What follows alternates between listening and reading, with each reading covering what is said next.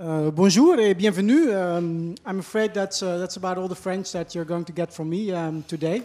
Um, my name is Martijn de Waal. Uh, I'll be the moderator of this panel. Um, I'm from Amsterdam. I work as a professor in play and civic media at the Amsterdam University of Applied Sciences.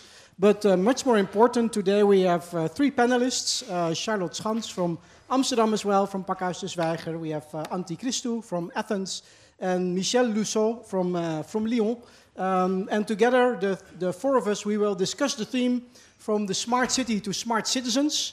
Um, the way that we will set this up is that I will give a brief introduction, about five minutes to the theme, and then each of the speaker has about 10 minutes to bring in their perspectives, and then we open up everything um, for discussion between the speakers. Uh, and also, of course, we have lots of room uh, of questions uh, uh for you. Um, well, to kick it off, um, and uh, also maybe to start with, uh, with something, uh, something funny. Um, when I think about uh, the smart city, I always have to think about this little uh, meme, this little video clip that was spread on the internet um, about two or three years ago. And that for me um, really symbolizes uh, the smart city in a particular way. I don't know if you've seen it, but um, what we see here is um, a city um, in which uh, everything operates very smoothly, right?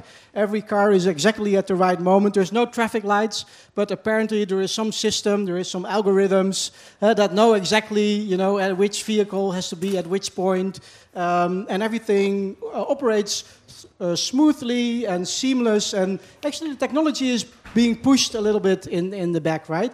And to a certain extent, that's the promise that we get, you know, when, when companies or sometimes even governments, when they talk about the smart city, that we have all these technologies and these technologies are going to organize our lives and it's going to be, you know, really well, well organized and very convenient uh, for us.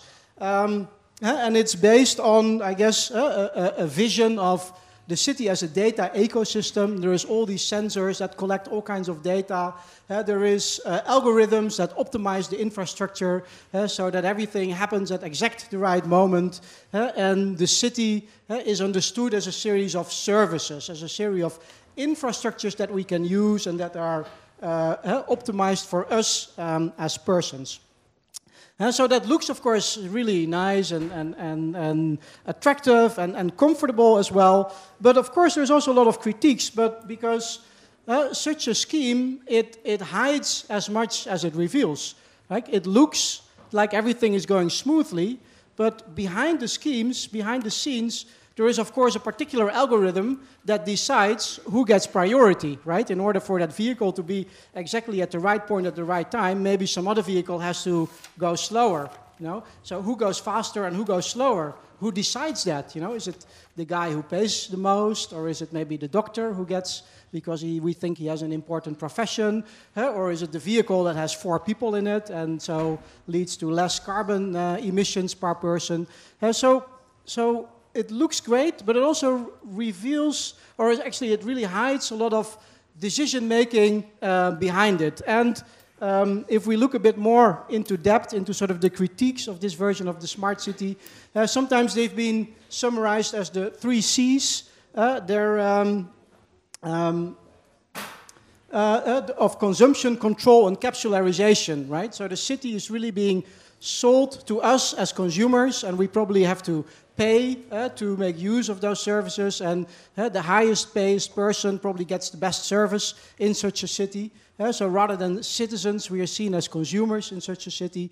we are being controlled because all this data is being collected about us, but we don't often have access to it, to it, nor do we completely understand how that data is being gathered about it. And it could lead to capitalization, right? A system like that only brings us in touch with people who are like us. You know, it, it, it will feed us our preferences back to us. And uh, as I said, those algorithms, they can be understood as a black box. Uh, the, the, the, we, are, um, we don't really know um, who is prioritized.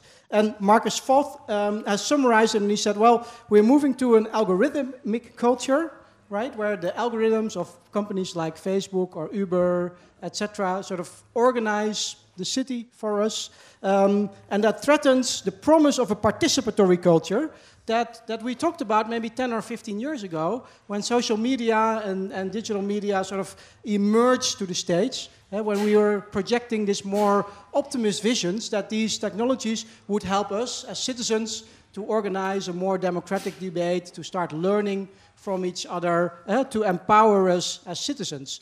Uh, so it, it, looks nice and attractive and comfortable, but there is all these critiques of, of sort of the dominant vision of the smart city. Now, of course, um, there, has, there is another current as well, uh, and one that we talk about today, which is about the smart citizen, right? And um, that one builds upon that notion of participatory culture, where uh, we use those technology not to optimize infrastructures uh, in an opaque way, uh, but to empower citizens. Uh, for instance, here is an example uh, from the Netherlands where citizens are adding little sensors to the iPhone, and that helps them to measure pollution. Um, and they do that collaboratively uh, so that uh, um, apart from the official data from the government, for instance, we have citizens gather data uh, that might give a totally different vision on you know, how bad we're doing with, with, the, with the environment. And that can be used as a source for democratic debate or holding the government accountable. Or it could look like this. Cities around the world have organized hackathons where people come in to, together with people from the local uh, government uh, build software or other kind of solutions that actually help citizens rather than companies.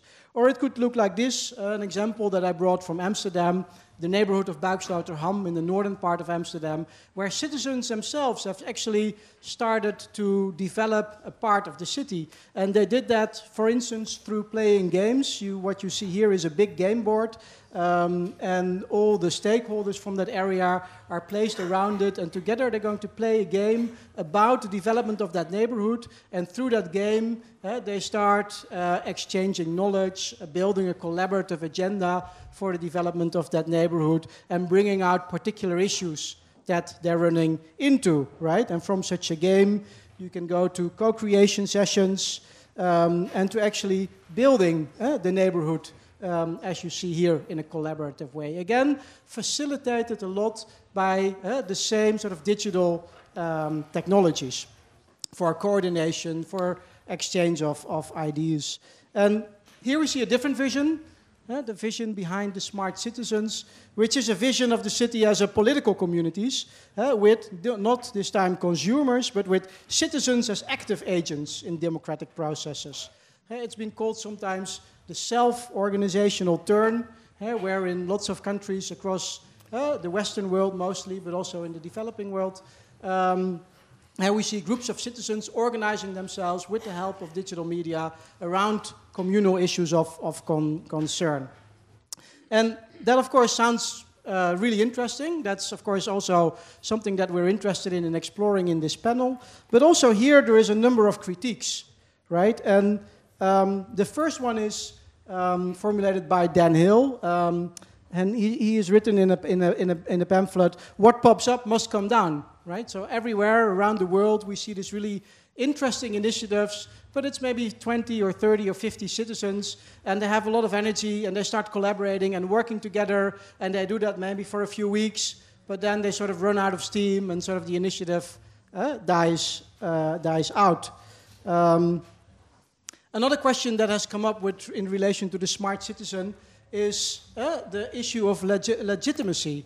Uh, it's very social, it's people organizing themselves around a communal theme, but is it really democratic, right? What is the legitimacy of a particular group of people claiming their rights to the city, uh, which could be very empowering, but to what extent does it interfere with maybe other people's right to the city and to that same kind of place? What kind of mechanisms do we have to uh, bring, those, uh, bring those conflicts out and resolve them uh, in a particular way.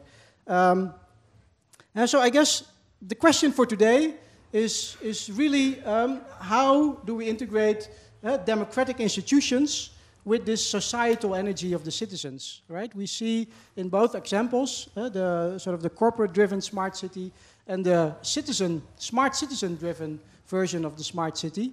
Um, in both imaginations or scenarios, um, traditional institutions are more or less absent, right? On the one hand, it's commercial companies who say, let the market organize everything and everything will be perfect. And then the other example, uh, the um, sort of the, the attention goes to the citizens and the self-organization power of citizens. But what about sort of the more traditional institutions of democracy? You know, what role do they have to play, and how can we bring those back into the equation to make sure that the scenario of smart citizens is democratic and just and also sustainable into the future, right? So uh, maybe, you know, we said we were going to move from smart city to smart citizens and look at the possibilities for digital technologies to empower smart citizens.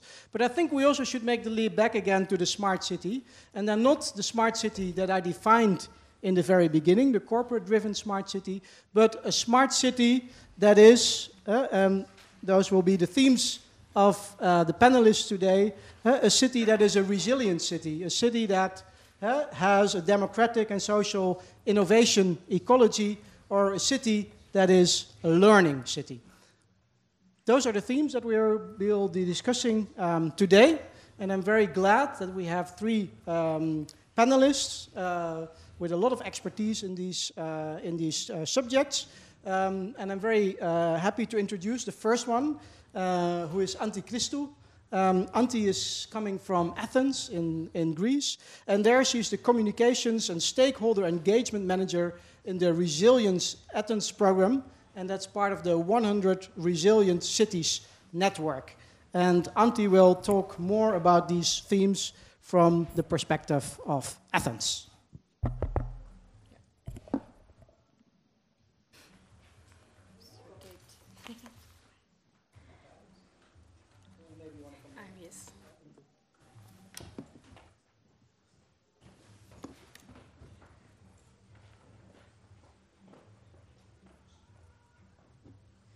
Okay. So, is this working? Yes. Can you hear me? What a great and amazing uh, introduction and presentation. Thank you, Martin. And I would like to thank you also the organizers for having us here. We're very happy. My name is Anthi. I came from Athens. And, uh, well, I guess that you all have heard something about Athens. Athens is the capital city of Greece, is the largest municipality of, the, of Greece. It's also a very kind of hipster city for the past uh, three or four years, and this is, this is only my personal opinion. And we have a lot of creative people there, a lot of architects, and a lot of people that they work in the local communities to create something new. But also we have uh, problems, as you might know. We have a continuous economic recession that led to aging infrastructures because we cannot afford to maintain properly our infrastructures. And that also led to mistrust, which is a very common space uh, to several, I think, countries all over the world right now. People, they don't really trust. They don't really trust the government, they don't really trust the media, sometimes they don't really trust each other. And uh, those are only a few of the challenges that we have identified during uh, our uh, resilience strategy. And actually, when you're talking about, I remember that one of the challenges that we have identified was the cybercrime. Because even now, the municipality of Athens right now is not very kind of digital savvy. It's going to be at some point in the future, and then it has to find the proper way to protect itself from that. So today I'm going to tell you a little bit more about the Athens Resilience Strategy for 2030, programs like the Synathina and the Synathina Kiosk, uh, programs like the Athens Open School and the Athens Coordination Center for Migrant Refugees, and also local initiatives empowered by citizens, which is uh, the regeneration of an empty space uh, into a park and an urban garden, Xouthou Park. Athens is a part of the 100 Resilient Cities Network, which is an international network pioneered by the Rockefeller Foundation. We are 100 cities around the world. For example, Paris is one of them. And uh, we are trying to draft and then implement resilient strategies. Resilience is a methodology that believes that cities are systems, and therefore they have to sustain shocks and stresses, and they have to learn from that, and they have to adapt and become better in order to be more resilient. We have launched our strategy last uh, summer. It was a very intense, long, and painful uh, method of talk with a lot of different stakeholders and citizens. We have been trying to, to discuss uh, the themes with uh, the municipal employees, the political leadership, uh, representatives of migratory communities, architects, the organized citizens group. And doing that, we have managed to achieve this participatory document, this inclusive document that has been created by the citizens, for the citizens, and by municipal employees for the city, and not by some external consultation uh, company. And uh, into that, we have um, four pillars an open city, a green city, a proactive city, and a vibrant city. And during those four pillars, we have a lot of projects that they have to do with uh, stakeholder engagement and citizen participation and uh, open consultation methods. One of them is Synathina. Synathina is an awarded program. It has started uh, five years ago, and uh, it has a lot of different features. Synathina envisions itself as a common space uh, for activists and for active citizens, and uh, it provides them the right tools in order to work together with the local government, with the municipal services, and it empowers them. And uh, one of the tools that Synathina provides is uh, this uh, little kiosk. It's in the city center of Athens. It has been operating uh, three years right now. It's very successful because it self autonomously. That means that the citizens they can book it online and they can go and grab the keys from the city hall, which is very which is nearby, and then they can go and do the action, and then they can go and give the, the keys back. And that was like an experiment for the local government in Athens, for, the, for our municipality, because they didn't really have to have someone, a municipal employee, to be there. And that uh, permitted the kiosk to be open all over the year, 24 hours a day. You can see that they can do things, I don't know, during midnight. And it's, it's actually very successful because the citizens group actually felt responsible for the kiosk. The other thing that I would like to talk about is a park in uh, near Omonia, which is in the very city center, the belly button of, of Athens. It was this abandoned space. It was an urban void. And the cities wanted to create a park. But because this is a very strange area, they weren't very sure of how they would be able to maintain the park, to keep it clean and keep it safe. So this group of architects and activists and citizens came up, and they have this idea to create an urban vegetable garden in the park. And that was under discussion for three or four years because they, they have to find the right model of working with the municipal services and they have to find the right way to have a park and an urban vegetable garden inside. And right now, they have managed to do the garden, and they are coordinating themselves through a Facebook uh, group. And they are trying to keep a program, a schedule of when they are going to go and clean the, and water the plants and do activities. And I think that this is a very interesting experiment because if they actually manage to do it, we are going to have a new process of including citizens into the maintenance of green and open spaces, but through a systematic way, because, as Martin already told us, sometimes there are the, those initiatives, they just pop out and then they vanish. And this is not sustainable or resilient at, at, at all. So, what we have learned? For the past uh, four or five years, the municipality of Athens is trying to, to find the proper ways to listen to the citizens, to work with them, to include them to the decision-making processes. And uh, we have uh, various projects around that, starting from the, from the Synathina experience, uh, going to other things. We have created networks, we have initiated projects, both to the local level and to the large level. And uh, we think that the municipality sees itself as a facilitator. We are here to listen to people, we are here to support, and we are here to to learn from them. So it's this very big truth that you cannot really do anything if you are not going to listen to the local, to the local experts. And you cannot really sustain successful projects in the neighborhood level without your citizens, your communities. But also, from the other hand, because we don't have a lot of resources, we have to train the municipal employees because the municipal departments are those that they are going to work with the local activists and the active citizens group. And we have to provide capacity building for them also in order to be able to interact with them. And in Athens, there are some people, there are some municipal employees that they, they are very active, and there are others that they are not. So you have to achieve this proper balance between those two fields, I would say. And the other thing is the importance of networks because we live in this network society.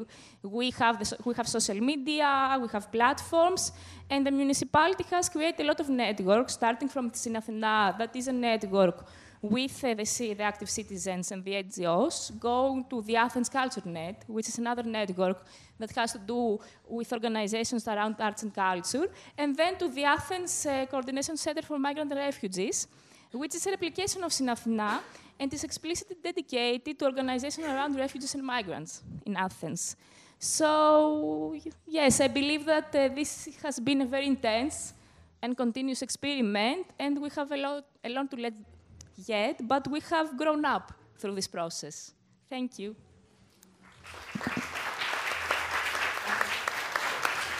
Um, thank you, Anthi. Uh, a very interesting um, perspective from Athens, um, where you're actually describing that uh, also due to the crisis, uh, as in Amsterdam as well, uh, lots of civic initiative have emerged over the last five or ten years, probably.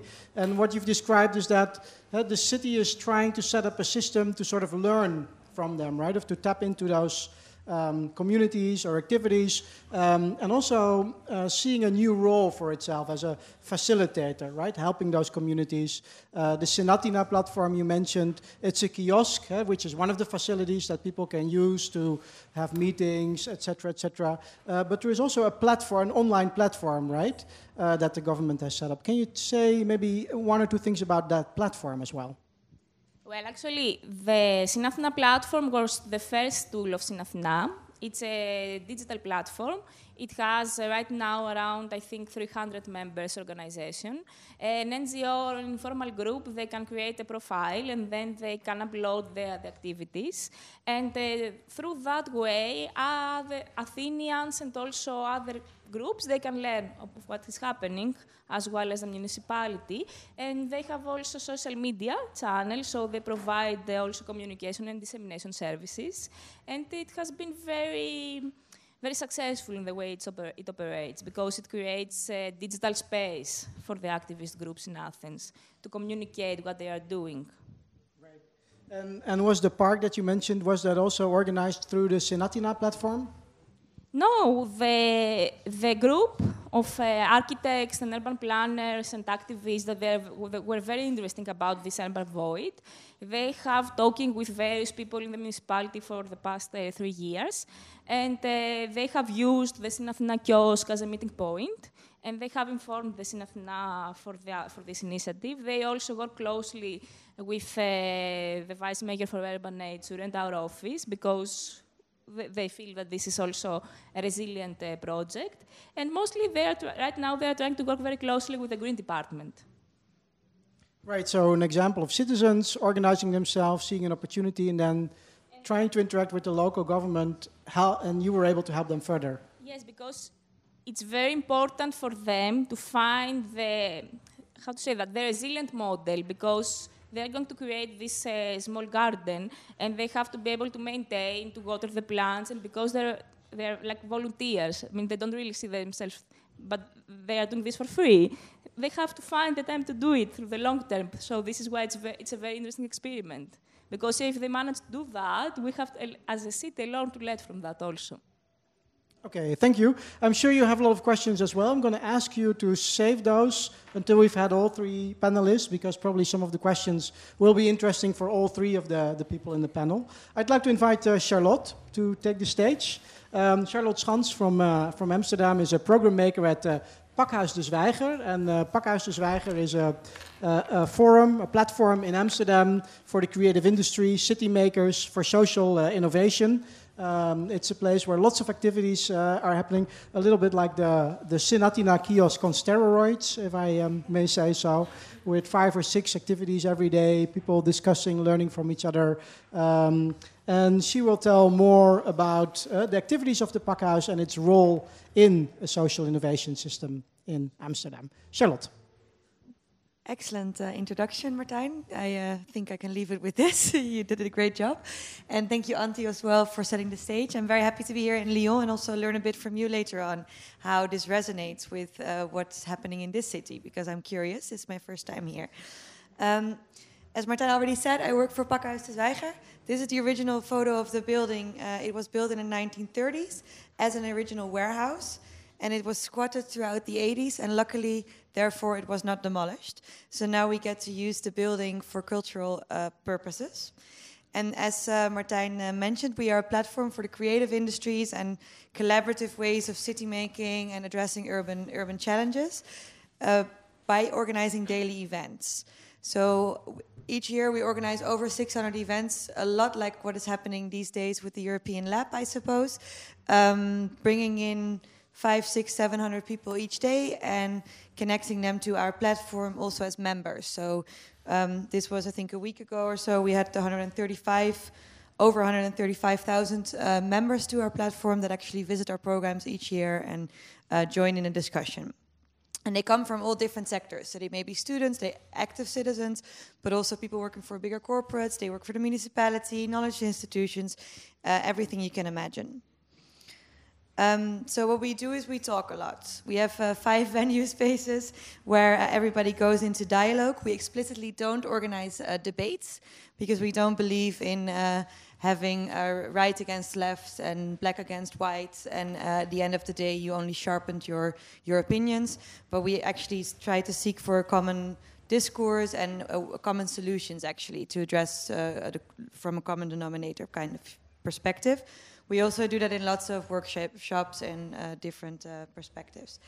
Um, we focus on basically everything that includes urban development at the moment. So it could be about the growth of the city, the built environment. It's about sustainability very often, water resilience, uh, climate adaptation, but also tourism, the pressure of tourism on the city of Amsterdam. Some cities are suffering, as you may know, uh, in Europe um, waste management, robotica, digitization, everything you can imagine, basically, that happens and that faces our cities today. We do that in different series of programs. So we sometimes it may be an in-depth discussion or a lecture. It can also be a book presentation. But we also do it by giving the stage to lots of these citizen-driven initiatives that we just uh, heard about a little bit al already. Um, and then we very often also move into co-design or co-make processes uh, along the way. And we try to set agendas with uh, policymakers basically every day. Um, just a little bit of how these different topics, how we envision them, is that we look at the, the city from a perspective of, of different lenses. So there's the social city with all its well-being and healthcare related issues, sustainable city, as I mentioned just before, the built city, the smart city is there, but then mostly we address uh, technology, digitization, but also ethical questions around uh, the smart city or the data commons or how to actually how technology can be an enabler rather than something that is endangering our uh, our uh, uh cities or our, our hum humanity basically and we talk a lot about the future of work what happens if those technology actually emerge in cities and how do we, uh, uh, what does it mean for our, our jobs in the future? Will all of us be uh, replaced by artificial intelligence, for example? But we also look a lot for the different, um, yeah, crossovers between the topics. So we hardly ever look at one topic alone, but we make them cross over as well. Uh, what's most central to our platform is the fact that we tend to look at the city as, as an innovation ecosystem, uh, the city of Amsterdam in this case, because that's what we're focused on most um, where we see that urban challenges are best addressed by a multiplicity of stakeholders. So it's not the municipality by itself who's going to solve all our urban challenges. It's also not citizen-driven initiatives all by itself. So in our sense, we call it now a double triple helix. Uh, that is quite difficult, but uh, it's uh, it's six types of stakeholders in the city: the social and wel welfare kinds of organizations, such as we have a lot in Amsterdam, housing cooperatives or healthcare um, agencies, knowledge institutions, but also the bigger corporates play a big part, the municipality, local government, and also like lots of uh, local startups and uh, uh, small businesses, and the societal organizations next to citizens and neighborhood communities, as I uh, mentioned before. What we do a lot is that we connect these uh, city, we call the people that actually pioneer in the city. So not only citizen-driven initiatives, but also people working within existing institutions. We all call them city makers if they strive for a better city or a more livable or more sustainable city. And we try to connect them through our platform by letting them exchange knowledge, know-how, practices, and also set agendas together. Uh, so this is a, an example of a big event we had in uh, uh, a few years ago, where 700 uh, city makers from over 150 cities from all over Europe and the world actually came to Amsterdam to discuss common agendas. Um, this was part of a project where we were actually where I was uh, running a network between the 28 capital cities. Athens was also a proud partner. Uh, uh, was our Athens-based partner. We connected to like-minded organizations and we mapped out citizen-driven initiatives and new innovations taking place. And we also tried to influence the urban agenda, the European urban agenda with that. Uh, so we published a lot of content to make visible, first of all, what's happening, and then uh, advocated for the value of these initiatives and connected city makers across uh, common themes. This related in uh, uh, a call from all the city makers that we included towards ministers and, and public institutions to actually involve them more in the process of city making, uh, that we actually got to uh, present at the ministers' meeting for the urban agenda, and it was included as an informal annex. So it was a great success. The ministers also realized there's lots of challenges facing our cities, and co we can't do it alone. So they were really happy that the city makers they they actually came up with an with. Uh, yeah, with an idea to help the ministers, but then it should be mutual. So we should actually work together. We do so also by, by showcasing some of the urban innovations in a more physical way. So this was also a project a longer while ago. Uh, this was Fab City. So we had 40 pavilions, tiny houses, 3D printers, actually a, a bridge, a, a, 3D printer that's printing an iron bridge at the moment, uh, uh, concrete printers, different uh, urban uh, innovations showcased uh, at the Fab City. And uh, at the moment, we also have a training program, for example, for young kids who are involved in making their neighborhoods better by using new technologies, so new new makers movements, things that you know for the makers movement. So they use 3D printing and and uh, laser cutting, and they go into their neighborhoods and they they look for what's uh, what's needed, and then they they prototype these solutions uh, in the libraries of their neighborhoods. And also, um, this is actually an interesting story. It's in Dutch, so you can't read, read it. But um, Amsterdam, for the fact that we have this uh, facilitating urban innovation ecosystem I just mentioned, we won the prize for uh, the most innovative capital of Europe in 2016. Not because we were making a statement, which most cities were doing. They have a, a really excellent technology, like a bike sharing system, or but it was the combination of those all those different local organizations together that actually won the bid. So the, our municipality was kind enough, because there's a prize attached to the Innovation Capital of Europe award, and they were kind enough to actually spend that money on those city makers that were actually making the change in their respect.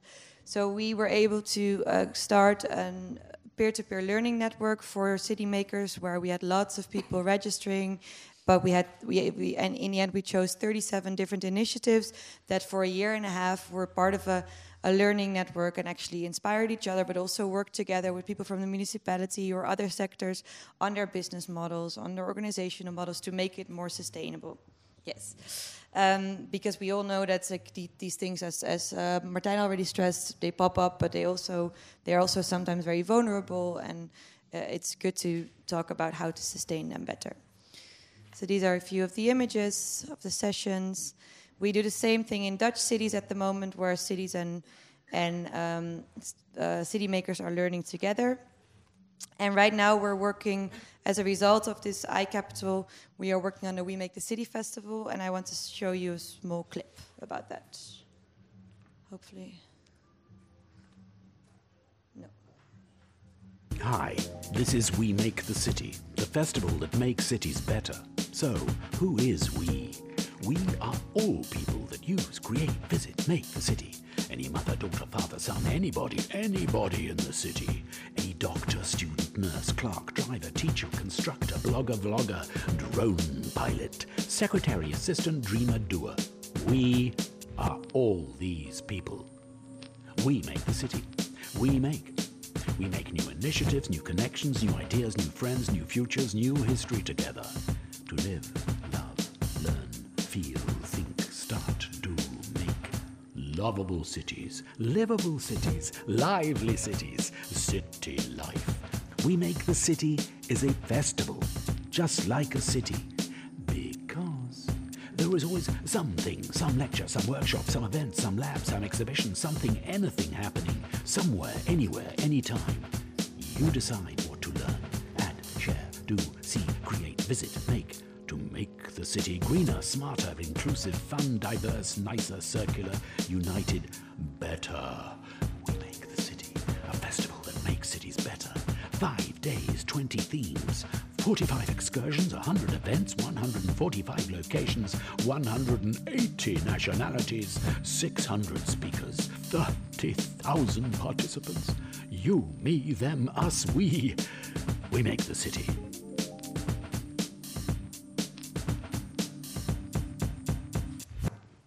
Okay, well, thank you, Charlotte. Yeah, I keep it to that.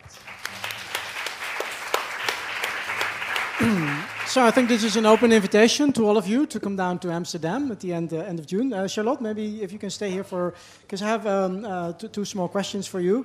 Um, one thing that you said really triggered me. You said um, it, at Pakhuis de Zwijger we don't organize a debate, we organize a dialogue, Yes. right? Um, how? What's the difference between the two, and how do you sort of how do you organize a dialogue rather than a debate? Sort of eh, as as a producer, how is it different? Well, um, it actually it came from the the fact that we already have a debate center in Amsterdam, so I must say that. So it is very essential to have some political debates taking place sometimes. It's, I, I'm not saying that it's not relevant, but we actually thought it was a better idea to to seek like the for example, the urban challenges, as I was just mentioning, like what is needed to solve this problem, gather all the stakeholders, and then start from first of all, look what they have in common. It's not that we don't talk about different opinions, so we do allow for for uh, opposing opinions uh, in the process. But we first try to look for what do we have in common and what do we strive for together, and then how will we do that, rather than a philosophical debate on ideologies. So. Right, and then as you said, because that's my second question, uh, you also move from from this dialogue phase to uh, co-designing or co-making or actually trying to change something in the city, not just talk about it. Can you give one example of a project where you were successful in, in doing that? Uh, well, I think it, it, it- for you, for you, it's a very uh, relevant example. You know it very well, better than I do. But um, Martijn was just talking about the neighborhood in the north. Uh, it's the first example that that comes to mind. Um, I think what was really relevant there is that we collected all the different stakeholders around the process because it's incredibly difficult if you want to build a, sustain, uh, a circular neighborhood. You need to change all the systems from your sewage to your rooftops to the way you build and the way you construct. And we gathered all those stakeholders in, in several sessions at our, our um, uh, at our building with all the people that, that were pushing for the project as well. And I think we got everybody on the same page at some, some point, and people started to write a manifesto where they all agreed and they all signed for the greater public that they were agreeing to, to build this into one of the most sustainable neighborhoods of, of Amsterdam or Europe. So I think this is uh, really the power of, of gathering people around a common issue and uh, taking it a bit a step further than only exchanging knowledge or Okay, thank you so much, Charlotte. then, last, we're moving to uh, Michel uh, Lussault, uh, who's from Lyon. And um, uh, I think the term has been uh, uh, said uh, quite a few times already. Uh, it's important to learn, governments learning from citizens, city makers learning from each other. And Michel will elaborate on, uh, on that theme um, in a short talk about the learning city. Oui, merci beaucoup. Je parlerai en français et sans images. Voilà, donc euh, euh, pour varier les, registres. Euh, pendant longtemps, je ne me suis pas beaucoup intéressé en tant que géographe à la question des smart cities. Pour tout vous dire, je trouvais que c'était une idéologie d'entrepreneur, euh, pas tellement intéressante, développé dans un contexte de, triomphe euh, d'un modèle économique euh, relativement univoque, celui de la fin des années 90. Et je laissais plutôt ça aux, technologues et, aux entreprises, sans, mépris, mais en disant que finalement, un géographe n'avait pas grand-chose à faire avec cette, euh, cette approche, cette, apparence de concept. Et puis, euh, je me suis dit que, vu le nombre de personnes qui s'intéressaient au Smart City, il fallait quand même peut-être euh, y aller voir. Et du coup, je me suis proposé de considérer la Smart City non pas comme un concept, mais comme une, boîte noire, comme une black box, comme il a été dit tout à l'heure. Et euh, du coup, essayer de comprendre ce qu'il y avait de caché à l'intérieur de la boîte noire. Et du coup, ça devient extrêmement intéressant parce que ça permet de faire de la Smart City un bon véhicule pour lancer toute une série de réflexions sur des thèmes inconfortables. Et euh, une fois qu'on a ouvert la boîte noire, ça, devient assez euh, vertigineux parce que les boîtes noires, on le sait bien, sont des boîtes de Pandore. Donc, en vérité, on n'arrête pas de trouver des choses. Et on ne trouve pas ce qu'on attendait. C'est-à-dire que je crois personnellement que ce qu'il y a à l'intérieur de la boîte noire ne peut pas être résumé par la question de la surveillance. Et c'est peut-être même le moins intéressant. Euh, euh, de, parler de la question de la surveillance. Finalement, la boîte noire de la Smart City contient bien plus de choses bien plus intéressantes que la problématique de la surveillance, qui est pourtant une problématique très abordée, notamment par la littérature anglophone. Parce que, en fait, j'ai commencé à faire une liste des lapins qu'on peut sortir de ce chapeau, hein, ou des choses qu'on peut sortir de cette boîte noire de la Smart City, et on peut dire, en fait, la Smart City, c'est le discours qui a été utilisé jusqu'en 2008 inclus, par des euh, acteurs économiques, mais aussi par des collectivités territoriales et des acteurs publics qui, grâce à cela, ont pu faire l'économie du politique. C'est formidable pour une puissance publique de dire on va développer une smart city. Parce que pendant qu'on dit ça, on évite d'évoquer les autres problèmes. Alors que, en fait, dès qu'on commence à réfléchir un peu, on s'aperçoit que la smart city pose toute une série de problèmes. Le problème de l'environnement, et pas simplement du contrôle de l'environnement, mais le problème aussi du coût environnemental de la Smart City.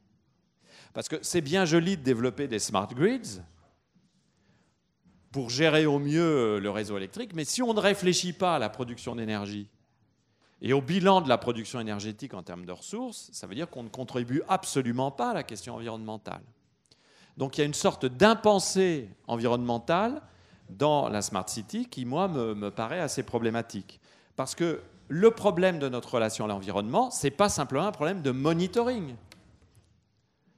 On ne se sortira pas des problématiques de l'Anthropocène simplement avec du monitoring de nos relations avec l'environnement. Autrement, ça serait trop simple, on aurait déjà réglé la question depuis qu'on a l'habitude de faire du monitoring, c'est-à-dire depuis à peu près deux siècles, depuis la naissance de la statistique descriptive publique. Deuxième chose qui est cachée dans la boîte noire, celle de l'inclusion sociale. Pas simplement des inégalités, mais de l'inclusion. D'ailleurs, c'est très intéressant de voir qu'un des courants les plus euh, fertiles de réflexion sur la smartness dans le monde anglophone vient des spécialistes du handicap, qui se sont posé la question de savoir comment les personnes dotées de handicap pouvaient ou non accéder aux services de la Smart Cities. Parce qu'eux, évidemment, ils ont posé immédiatement la question de l'inclusion. Et plus globalement, vous savez peut-être qu'on parle, notamment, encore une fois, dans la science sociale anglophone, d'inclusion sociale pour ne pas limiter la problématique de l'inclusion à la question des inégalités sociales. Mais pour aller vers toutes les formes d'exclusion d'un champ officiel ou d'une activité. Euh, on, s'aperçoit aussi que la Smart Cities cache euh, en son sein euh, toute la réflexion sur l'empowerment ou sur ce qu'on appelle la montée en capacité d'agir. Qu'est-ce qui permet à un individu d'être un citoyen impliqué, capable d'agir? C'est-à-dire pas simplement un citoyen capable de voter, pas simplement un citoyen capable d'être un usager de technologie, mais un citoyen capable d'agir. Et, les deux exemples précédents euh, sont centraux autour de cette question, comme ce qu'a dit Martin Lay, c'est-à-dire qu'effectivement, pratiquement toutes les expérimentations contemporaines se posent la question de la capacité d'agir. Euh, d'ailleurs, elles ne répondent pas forcément à la question qu'elles se posent, mais au moins elles se la posent. du coup, il y a une autre question qui est, qui est dans cette boîte noire, encore un peu plus profonde, c'est la question de la structuration du champ politique et démocratique. Quel type de démocratie veut-on faire exister quand on parle de la Smart City? Et, pas simplement à travers la problématique du contrôle, parce que la problématique du contrôle ne, ne résume pas la problématique démocratique quel type de démocratie veut-on faire exister C'est très intéressant de voir que, par exemple, à Amsterdam, on se pose le problème de savoir si euh, il faut du dialogue ou du débat. Comment articuler les deux? Parce qu'une démocratie du dialogue, c'est pas la même chose qu'une démocratie du débat d'opinion. Surtout le débat d'opinion dans une société smart. C'est-à-dire le débat d'opinion médié par les réseaux sociaux, c'est à peu près peut-être l'opposé de ce que serait une démocratie du dialogue. Parce que la dialogique démocratique a quelque chose qui est différent euh, en, elle-même que euh, ce que resserre la démocratie euh, du débat d'opinion. On pourrait aller finir par deux ou trois autres questions camouflées. celle de l'engagement des institutions publiques. Vous aurez beau avoir toutes les technologies que vous voudrez, vous, vous aurez beau faire monter en capacité les d'agir les citoyens comme vous le voudrez, si à un moment ou à un autre les institutions publiques ne sont pas là, sont absentes, sont incapables de faire de la bonne maîtrise d'ouvrage, de la bonne conduite de projet et d'organisation de la décision, alors on ne sait pas faire. Chers amis, mesdames, messieurs, on ne sait pas faire de société démocratique de grande échelle sans institutions. Ça n'existe pas, ça n'a jamais existé. L'agora grecque dont on nous a souvent parlé, et le modèle grec, c'était un modèle de police qui était un modèle de société politique et démocratique limitée.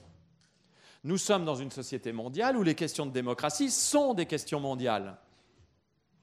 Donc à un moment ou à un autre, il va falloir revenir sur le terrain des institutions publiques, et pas simplement pour nous expliquer que les institutions publiques n'ont plus d'argent pour agir.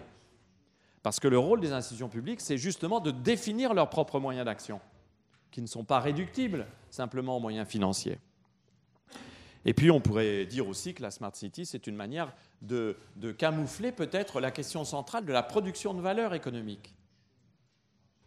Comment produit-on de la valeur économique aujourd'hui dans un monde urbain systématisé, c'est-à-dire mis en système à l'échelle mondiale et confronté de surcroît aux questions que nous connaissons d'inégalité sociale, d'injustice spatiale, de problèmes de fonctionnement démocratique, de problèmes environnementaux. Comment est-ce qu'on produit de la valeur économique? Comment est-ce qu'on la partage? Allez, une petite dernière. Il y a aussi des questions liées à qu'est-ce que l'intérêt général? C'est quoi ce bon vieil intérêt général dont on parle souvent et qu'on ne définit jamais? Comment il peut euh, s'incarner ou s'inscrire dans des espaces de vie en commun? Des espaces publics. Vous avez remarqué à quel point euh, les théories de la smartness parlent très peu d'espace public? Au fond des choses, l'espace public est un espace qui est toujours pensé comme un espace d'usager de technologie en interaction marchande. Sauf que l'espace public, ça n'est pas tout à fait seulement cela. C'est aussi cela, mais ça n'est pas seulement tout à fait cela. Du coup, on essaye à Lyon, dans l'école urbaine que je dirige, de se dire, mais finalement, l'idée ne serait-elle pas de partir de la smartness, du modèle de Smart City, pour aller vers ce que l'on appelle en bon français les learning cities. C'est-à-dire, en fait, la volonté d'essayer de définir euh, une approche de l'urbain comme un espace apprenant. Ce n'est pas un hasard si je pense que tous les trois, on arrive à ces questions-là d'une manière ou d'une autre. Un espace apprenant, c'est un espace dans lequel on peut penser que l'expérience même de la ville est un apprentissage, individuel et collectif. On peut penser aussi que cet apprentissage, il a vocation à être capable individuellement et collectivement d'objectiver des conditions de vie en commun. On ne peut pas faire de politique si on n'est pas capable d'objectiver nos conditions de vie et les conditions de vie des autres. On parlait ce matin dans un atelier des, des réfugiés et des frontières. Un des problèmes majeurs dans la réaction des sociétés occidentales à l'arrivée massive de réfugiés, c'est que la plupart des inclus, la plupart des sédentaires, la plupart des locaux sont incapables d'objectiver les conditions de vie des migrants. C'est pour ça qu'ils les considèrent comme des gens qui viennent profiter d'un système. Ils ne sont pas capables d'objectiver ces conditions de vie. Et on a vu ce matin ce qu'il en était de ces conditions de vie. C'est-à-dire, qu'est-ce que ça veut dire que d'être dix ans inclus dans une trajectoire migratoire? Si on n'est pas capable d'objectiver ces conditions de vie et les conditions de vie des autres, il n'y a pas de débat démocratique possible. Il n'y a que des oppositions euh, d'opinion. Donc la Learning City, elle doit être là aussi pour faire que dans les apprentissages par l'expérience, on soit capable d'objectiver cela.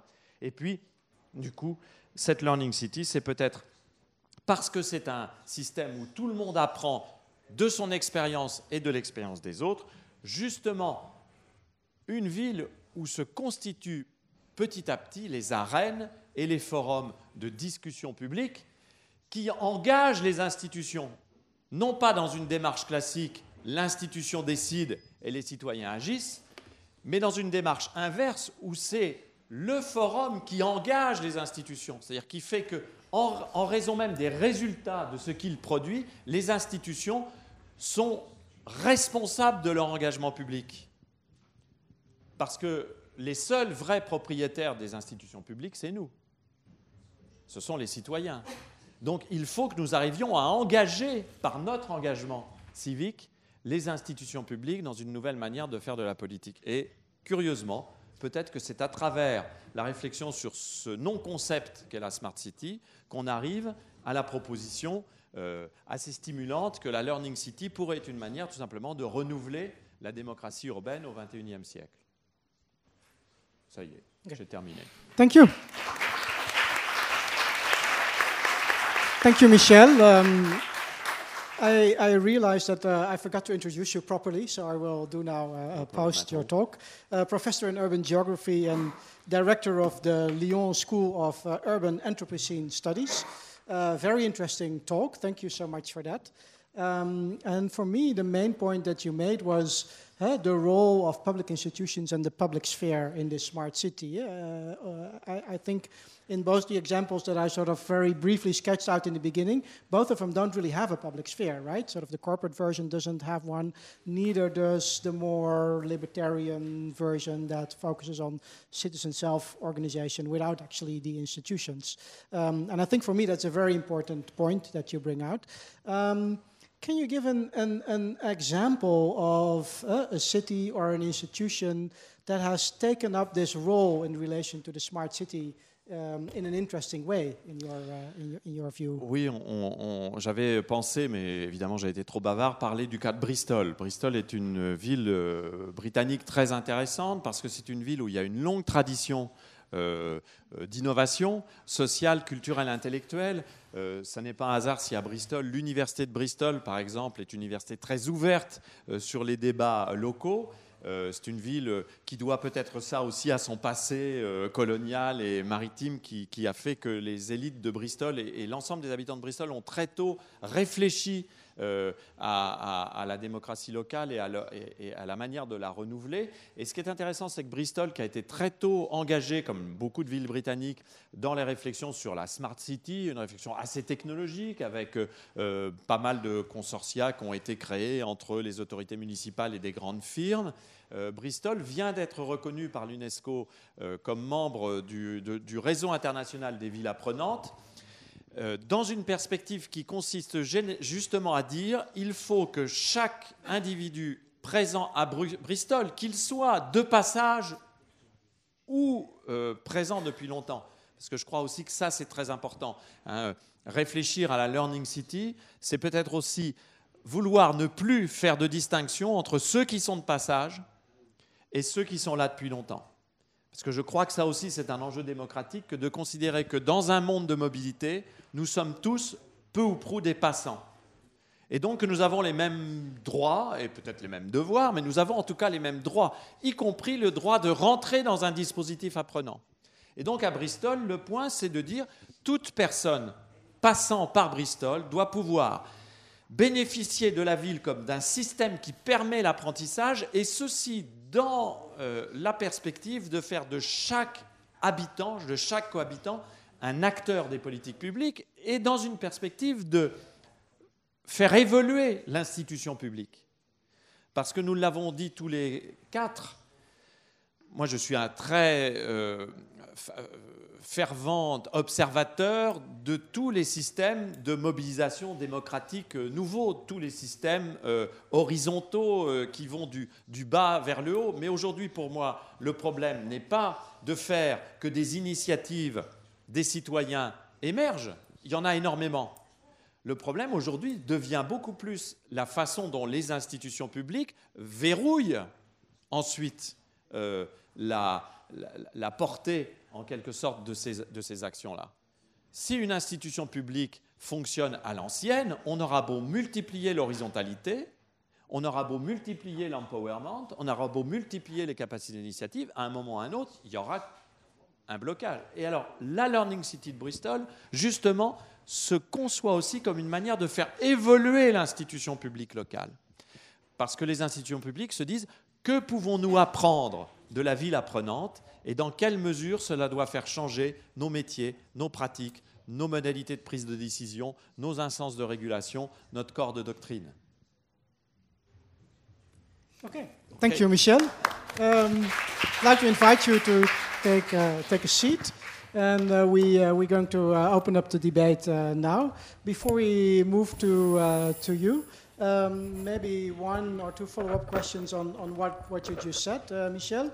Um, I think, and, and I think that has run through through um, all of your uh, uh contributions that we see that all of us have, or, or especially Charlotte and Anthi, have described, hey, um, an emerging bottom-up society, citizens organizing themselves into collectives. Uh, but as Michel, uh, but also the two of you pointed out, the important point is, of course, the connection between the top-down and the bottom up, right? How do we do that in a, a smart city?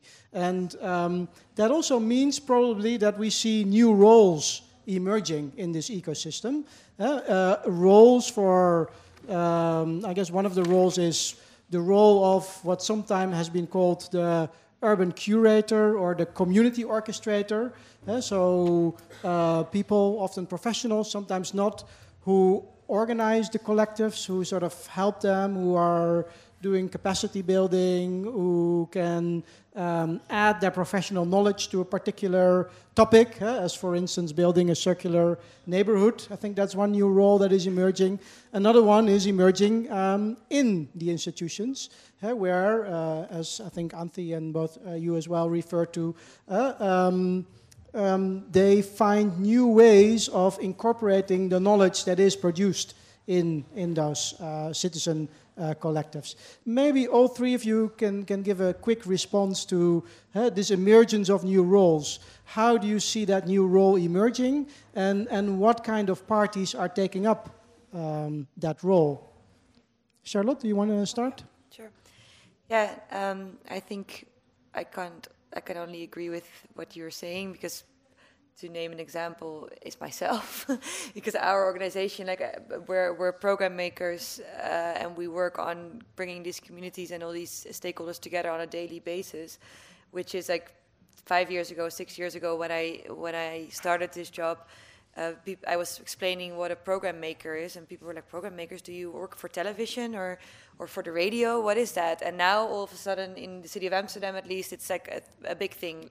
Hotels and other venue spaces, they all have like these sorts of programs that bring people together. So, in that sense, that's already a, new sort of role in in what you, I really like what you were saying. Um, uh, Michel, about how this project management and actually inviting the right people to the table is really a professional thing to do because um, like when we started it was not natural to give um, a city maker the center stage and ask a vice mayor to come in the audience and listen to what that person had to say because it used to be the other way around. Like the vice mayor was lecturing for hours and and then he left with his car and so it is continuous work and investment in, in changing that that system bit by bit, but it definitely uh, uh, works that way. And also uh, within like area development kinds of you know, innovative area development projects, you see this is really something. It, it, can be citizen driven, or at least the idea can be taken up by citizens to develop an area together. Or to lots of examples you see, of course, is the redevelopment of direct buildings.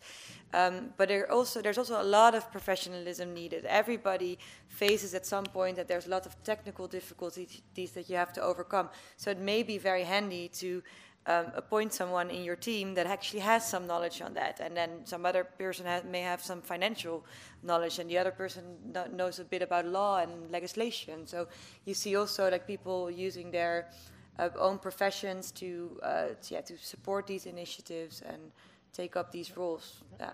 Um, Anthi, uh, maybe to follow up on that, I think you said something interesting in your presentation. You said you were doing capacity building for uh, city government officials, right? Because often when we talk about capacity building in terms of smart citizens or smart cities, uh, it's the citizens who need new capacities to understand data or data literacy, etc., etc. And you said no, it's actually the other way around. It's the people in government who need to learn new kind of skills. Can you say something about that? Well, yes, because um, as the city sees itself as a facilitator and uh, realizes that there are not enough resources to do things by yourself and you have to listen to the local communities. And uh, new programs like Synathina or the Athens Resilience Strategy emerge, that they bring the urban actors, the city makers to the table, uh, you have also to do not forget your municipal employees because as I said in my presentation, those are going to be the people they're going to have an everyday connection with those groups. So it's not necessarily given that they have those kind of skills because, as Charlotte mentioned before, it, this is a very kind of new approach, new way of thinking the connections between the bottom up and the top down. So you cannot really invite citizens in. You have also to train your employees to know how can they do the stakeholder engagement, how can they pick the, the right person, how can they be in the table and be open, how can they use those kind of digital platforms and tools like Synathina. And uh, to the first level of your question about the new roles, well, myself also as a lot, this is something that I do for the past like three or four years, and it's, it's a, job, a job description that always evolving to something else.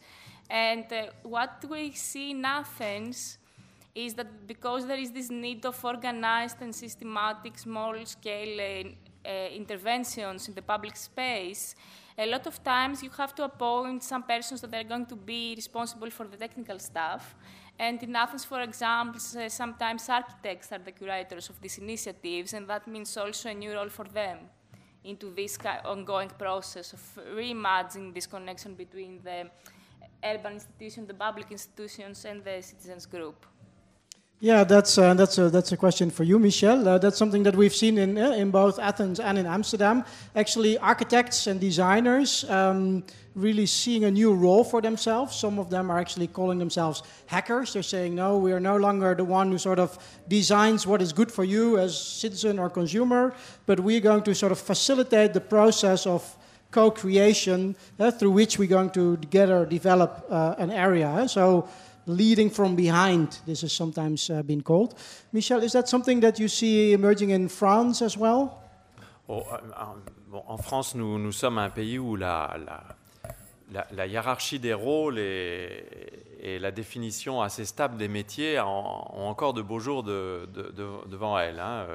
La première fois que j'ai entendu parler du, du rôle de l'architecte, architect as a curator, c'était lors d'une conférence donnée par euh, l'architecte guatémaltèque Teddy Cruz à l'université de Columbia. Euh, J'avais trouvé ça vraiment formidable. Il y a une dizaine d'années, j'en ai parlé à mon retour en France et tout le monde m'a dit Mais non, ça c'est bullshit, quoi. Mais non, architecte, c'est celui qui conçoit. C'est pas celui qui, qui organise le travail. Alors, ce qui est intéressant, si on prend au sérieux l'idée que la ville est un système apprenant, où chacun apprend de son expérience et apprend de l'expérience des autres et de la mise en relation aussi de l'expérience de soi et de l'expérience des autres. Alors, je fais l'hypothèse, et c'est une hypothèse hein, de travail, que toutes les positions changent. Tous les métiers bougent, y compris celui d'universitaire d'ailleurs. Hein. Peut-être même surtout celui d'universitaire, sauf que nous, sommes, nous serons peut-être les derniers à nous en rendre compte. Euh, j'en veux pour preuve, comment se fait-il que nous sommes là à European Lab, dans un moment de deux jours, trois jours, où l'on essaie de penser un certain nombre de questions contemporaines, alors qu'il s'agit de quelque chose qui est mis en place par un organisateur de festival de musique. On a entendu ça il y a huit ans quand l'European Lab s'est créé, enfin, sauf erreur de ma part. Mais comment se fait-il qu'un organisateur de festival de musique vienne nous emmerder à organiser un moment où on réfléchit? C'est pas dans son rôle Eh bien voilà, la ville apprenante, c'est la ville où il n'y a plus de rôle plus défini, mais il y a des registres d'intervention qui sont liés aux capacités d'agir et de faire sens à un moment donné. Et je pense que si nous n'acceptons pas cette redistribution des rôles, alors nous ne pourrons pas réfléchir au métier, nous ne pourrons pas réfléchir aux institutions. Et dans cette redéfinition des rôles, je précise bien une chose, c'est que nous-mêmes, en tant que citoyens, nous avons à redéfinir notre travail de citoyen. Parce que nous nous sommes laissés bercer par la facilité et par l'illusion que nous étions simplement des citoyens consommateurs de services publics, consommateurs de euh, biens publics administrés par la puissance publique. Parce que être citoyen dans une société de montée en capacité d'agir, chers amis, c'est du boulot, c'est du travail. Parce qu'on ne peut pas se contenter de dire ça me plaît, ça ne me plaît pas. On ne peut pas se contenter de dire j'aime telle municipalité ou je ne l'aime pas. On doit développer une capacité d'objectiver, de problématiser, et donc la citoyenneté redevient un travail. Vous voyez ce que je veux dire? Un travail non rémunéré, mais un travail au sens fort du terme, redevient un travail. Et ça, je ne suis pas sûr que tous les citoyens aujourd'hui dans les démocraties euh, d'opinion euh, consuméristes soient prêts à franchir le pas qui consiste à n'être plus simplement un client des machines politiques, mais un travailleur de la démocratie. Parce que ce n'est pas tout à fait le même type d'engagement. Okay, thank you. Um, also a nice bridge, I think, because uh, this will be the time that uh, I will call, call upon your new role as citizens to stop passively consuming what we are saying here and actively bringing in your voice into the debate. Um, who has any questions for the panel? Yes, go ahead. Uh, French is fine. Maybe I'll, I'll, I'll come down to you because then the translator can also if hear it's it. down to Yeah. the microphone, it's good for you? Okay. Yeah. Ok. Euh, bonjour, donc nous on fait partie de l'Institut euh, d'urbanisme de Lyon. Et euh, on voulait, nous en fait on, on se demandait, enfin la Smart City, là on parle quand même de grosses villes, là on parle d'Athènes, d'Amsterdam, de Lyon. Enfin, qu'en est-il des petites villes? Parce qu'en France c'est une grosse problématique aussi, il y a énormément de petites villes dans des lieux plus ou moins ruraux. Euh, voilà, est-ce qu'elles aussi peuvent tenter de prétendre au titre de Smart City ou euh, et puis euh, voilà, est-ce qu'on les oublie pas un petit peu dans, dans tout ça? Okay, thank you. Great question. Uh, the question is wh- what we've been talking about today is that only for Amsterdam, Athens, and Lyon, or also for, for smaller cities? Uh, who would like to, to address that? Yeah, I can say something about it. I would actually argue that um, from what I've seen so far, because I've been, I've had the opportunity to see a lot of uh, cities.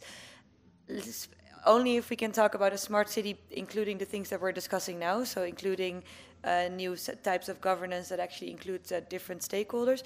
I would say that some of the smaller cities are even, or even towns, are much more advanced, because sometimes like cities as Amsterdam or, or Paris, with their long history of, of, of bureaucratic systems. Everything is being put in place. Everything is siloed uh, across uh, two disciplines. That sometimes it's a it's a much more difficult system to change. Whereas a smaller town is a flattened uh, flattened uh, hierarchy normally, where you could actually make changes much uh, quicker. And also, in for example, in Dutch cities, we saw that um, after the crisis in t- 28, after 28, we started talk, talking about these this new emergence of bottom-up initiatives that were taking responsibility that was left by the, the state. But then again, we started to talk to smaller towns, and they're like, okay, you may have lost something in the big cities that is called individualization that we never really had in our small, smaller cities and towns. We always kept the neighborhood associations that we had our uh, ping pong tables uh, rented out to, to citizens. Or so there's these structures that are sometimes even a li- little bit more resilient in the smaller towns than I would argue than in the bigger uh, cities that are like yeah. There's, there's much more pressure from other types of stakeholders there, I would say. Can I add something? Well, um, I don't really know if you can define Athens as a big city like Paris, uh, for example, but it's not a rural city. What I can say for Greek cities is that uh, I agree with Charlotte. And uh, for example, there is one Greek city, a small city, the name is Trikala, and it's one of the smartest cities in Greece. They have, uh, they are doing a lot of innovative things. They are trying to connect with citizens. They are trying to redefine the way that they are offering services. And I think that uh, one reason they can do that uh, quicker or more efficiently is because they are smaller, so you get to know com your community better, and it's more quicker to act and to adapt and to talk with the stakeholders. And uh, also, I can also mention another Greek city. It's in Crete. I, I, I, Crete is a very big island uh, in Greece, and uh, there is one municipality there, Iraklio, that they are doing a lot of things into the digital evolution, uh, putting up uh, platforms as Synathina, and uh, they are also very active in the level of city branding. So I think that you, now that we live in this kind of global world with new trends emerging, you can see those kind of uh, uh, exams uh, in many different kind of cities, small, small cities, big cities. In the Hand Resilience Network, there are a lot of small cities. So I agree with Charlotte on her previous comment also. Michel Oui, à partir du moment où on admet que les questions dont on parle ne sont pas des questions qui renvoient à une logique d'équipement euh, à l'ancienne euh, ou qui pouvait faire une différence très forte entre des, grandes unités urbaines et des petites, mais une logique de démarche, euh, y compris d'implication citoyenne, je pense qu'il n'y a pas forcément d'effet de taille. en France, aujourd'hui, il existe même des smart villages. Hein, je, tombais l'autre jour en passant dans la région centre qui est chère à mon cœur, sur une publicité pour Saint-Amand-Montrond, 9000 habitants. Ceux d'entre vous qui connaissent savent que ça n'est quand même pas une euh, capitale immédiate du monde, euh, qui euh, présentait sa, sa, politique de smart, de smart City. Donc en vérité, je pense que c'est accessible maintenant à tout le monde. Euh, pour peu que justement on comprenne qu'il ne s'agit pas simplement d'une question d'équipement, mais d'une question de démarche. Alors que faisait Saint-Amand-Montrond Eh bien, il se servait d'un certain nombre de technologies euh, pour régler justement des problèmes d'inclusion sociale, en particulier parce que Saint-Amand-Montrond est une ville qui vieillit beaucoup. Donc il y a des problèmes d'accès aux services d'une population vieillissante. Et ils ont engagé une réflexion avec les habitants pour savoir comment un certain nombre de technologies pouvaient améliorer cette situation. Et ce faisant, ils ont évidemment enclenché toute une série de réflexions complémentaires. Donc on pourrait dire que de ce point de vue-là, la question de l'échelle n'est pas forcément euh, la question la plus, la plus pertinente. Ce qui est important, c'est d'avoir des, acteurs locaux qui sont capables de mettre en mouvement le système local. Okay, thank you. I have a question here. Um, I'll just pass you the mic. Euh, bonjour, une question pour euh, Michel Lusso. Euh, je vais parler d'un point de vue de philosophe ici.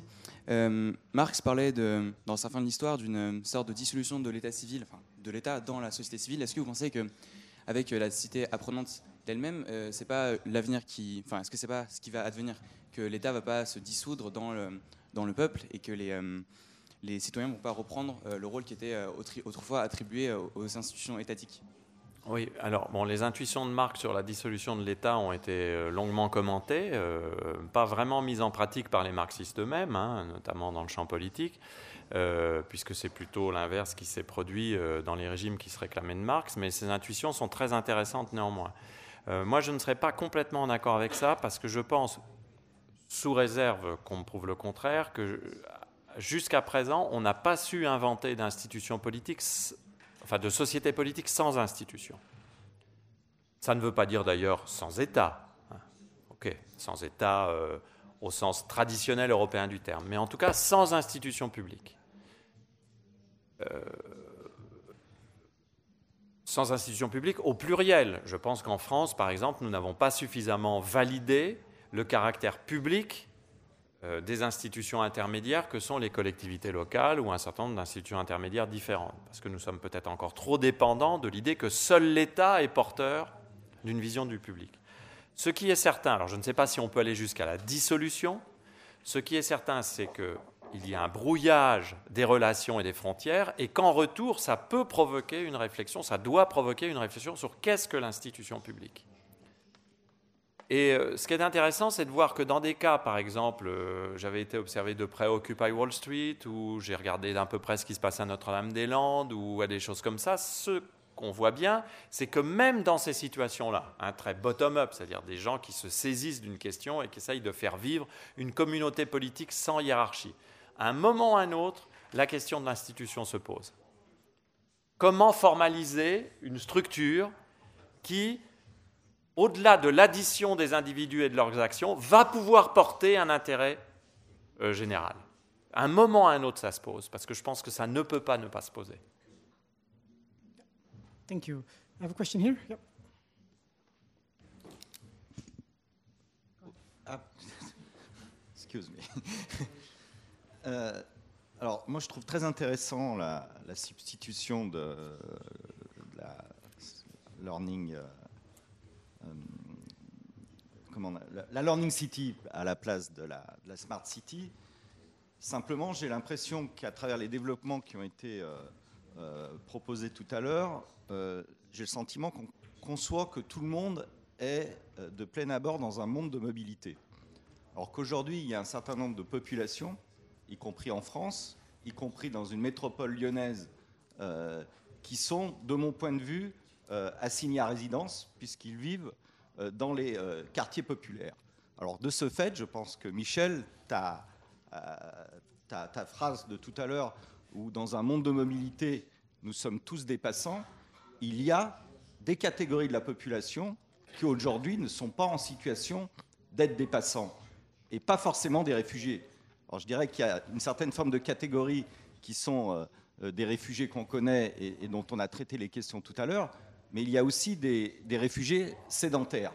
Et comment finalement euh, l'ensemble de nos débats, parce qu'on est aussi d'une certaine manière dans un entre-soi, et je crois qu'il faudra peut-être à l'avenir réfléchir comment l'apport de connaissances et les ouvertures intellectuelles euh, qui sont proposées ici puissent être rendues accessibles à un certain nombre de populations qui aujourd'hui sont à la fois exclues de la Smart City, mais aussi de fait encore très loin euh, de la Learning City. Thanks. So, a question about inclusivity, something you've mentioned uh, in your talk uh, quite a bit already, uh, but I think also interesting to, for you to answer. How do you make sure that also all these city making uh, initiatives, bottom up initiatives, um, that they are truly inclusive, right? Or that also the people that yeah, you were talking about, the, the sedentary people, the blue collar people, that they are part of these dynamics.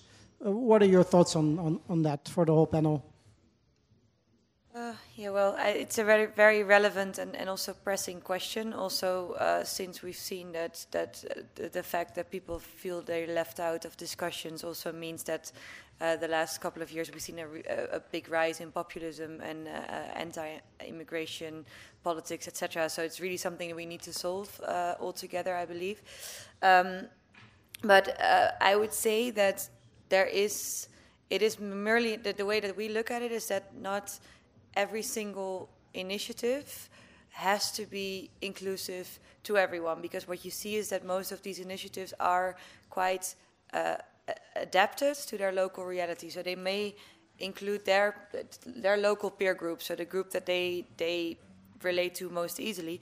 But as long as you make sure, as a public institution, that there's space, enough space, and enough. Uh, uh, um, capacity for other organizations and other small initiatives to also flourish within those communities because we, if you if you take if you take the time to watch what's happening then you see mostly in like um, uh, more difficult neighborhoods that there are already uh, small uh, alternative econom- uh, economies or ways of organizing welfare. They are just normally not acknowledged because they're seen as as uh, something very informal, irrelevant, sometimes maybe activist.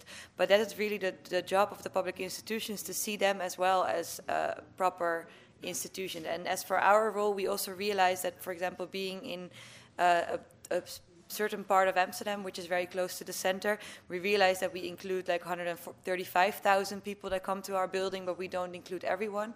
So we recently, for example, uh, decided to move into one of the more difficult areas of Amsterdam and open a new location there. In order to, and we focus, we work together with a local school that has uh, 65 different nationalities. So we include those uh, students, and then we try to include their parents and their peer groups and their communities. So it is, as long as you just take uh, see it as an ambition and you really want to accomplish it, it is possible, but you just have to um, rethink the way you normally perceive uh, perceive those kinds of initiatives. So, so again, an active role for the curator yeah. and, and go to where the yeah. people are and don't expect them to come exactly. to your beautiful design states or, or, or yeah. what have you. Um, do you want to add something? Well, Yes, I think it's a great uh, question. Uh, in Athens, due to the economic crisis, that was a big, uh, big problem and a big challenge to solve. And it was exactly because of that that the municipality and the mayor created a lot of different program and initiative to reach to those people. We do believe that you have to go to the local communities and fi find those actors. There is this big question that not anybody are so super active. So I think that you touched already that, Martin, in your, in your early presentation.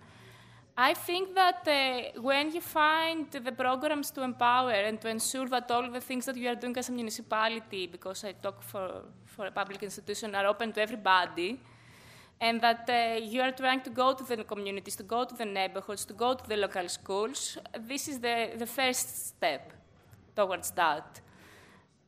And uh, it's not easy. It's always a, a, very pressing question. In the resilience strategy, we have tried to reach out to people that did not normally have a voice, and we have tried to do that through organizations and small groups and big groups and representatives. But I don't really think that it's very realistic to say that you are going to reach everybody. I mean, this, this is not realistic, but it's a very good point to begin your job as a public institution. I, at least that is what I think.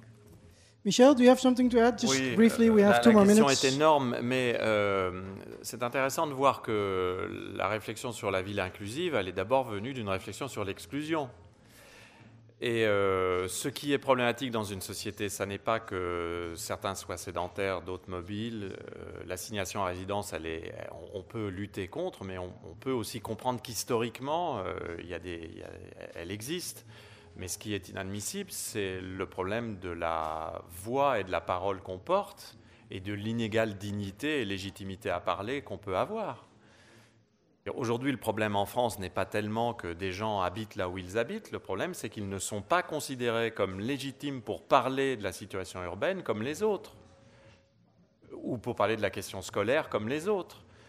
Le problème c'est qu'ils ne sont pas forcément non plus légitimes à occuper les espaces publics comme les autres on a un vrai problème avec l'espace public dans la plupart des, villes euh, métropoles. C'est que l'espace public devient un espace de plus en plus contrôlé par les, pouvoirs et par en particulier les activités commerciales.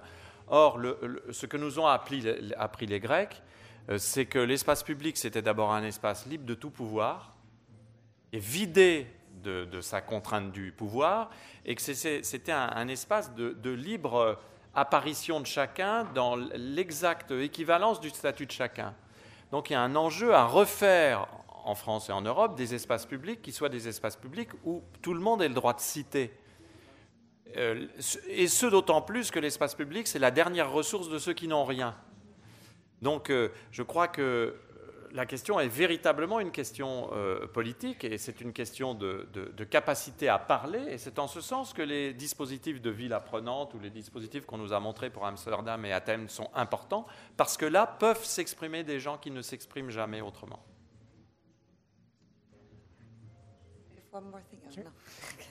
Sorry, but I just got the signal that we're uh, yeah. out of time. Uh, thank you, Michel. I think also merci, merci, merci it was a very uh, nice, uh, actually, summary of the debate, maybe even that you gave at the end.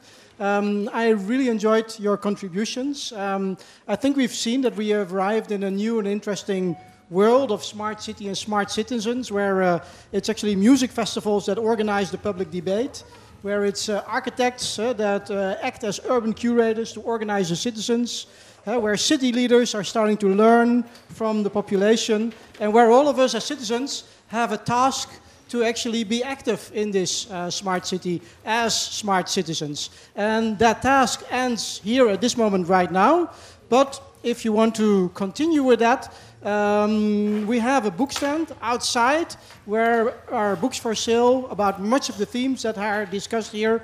And of course, we will discuss this, these themes further in Amsterdam at the end of June when we have the We Make the City Festival in Amsterdam. So thank you for coming, and thank you, Charlotte, Anthi, and Michel um, for the presentations.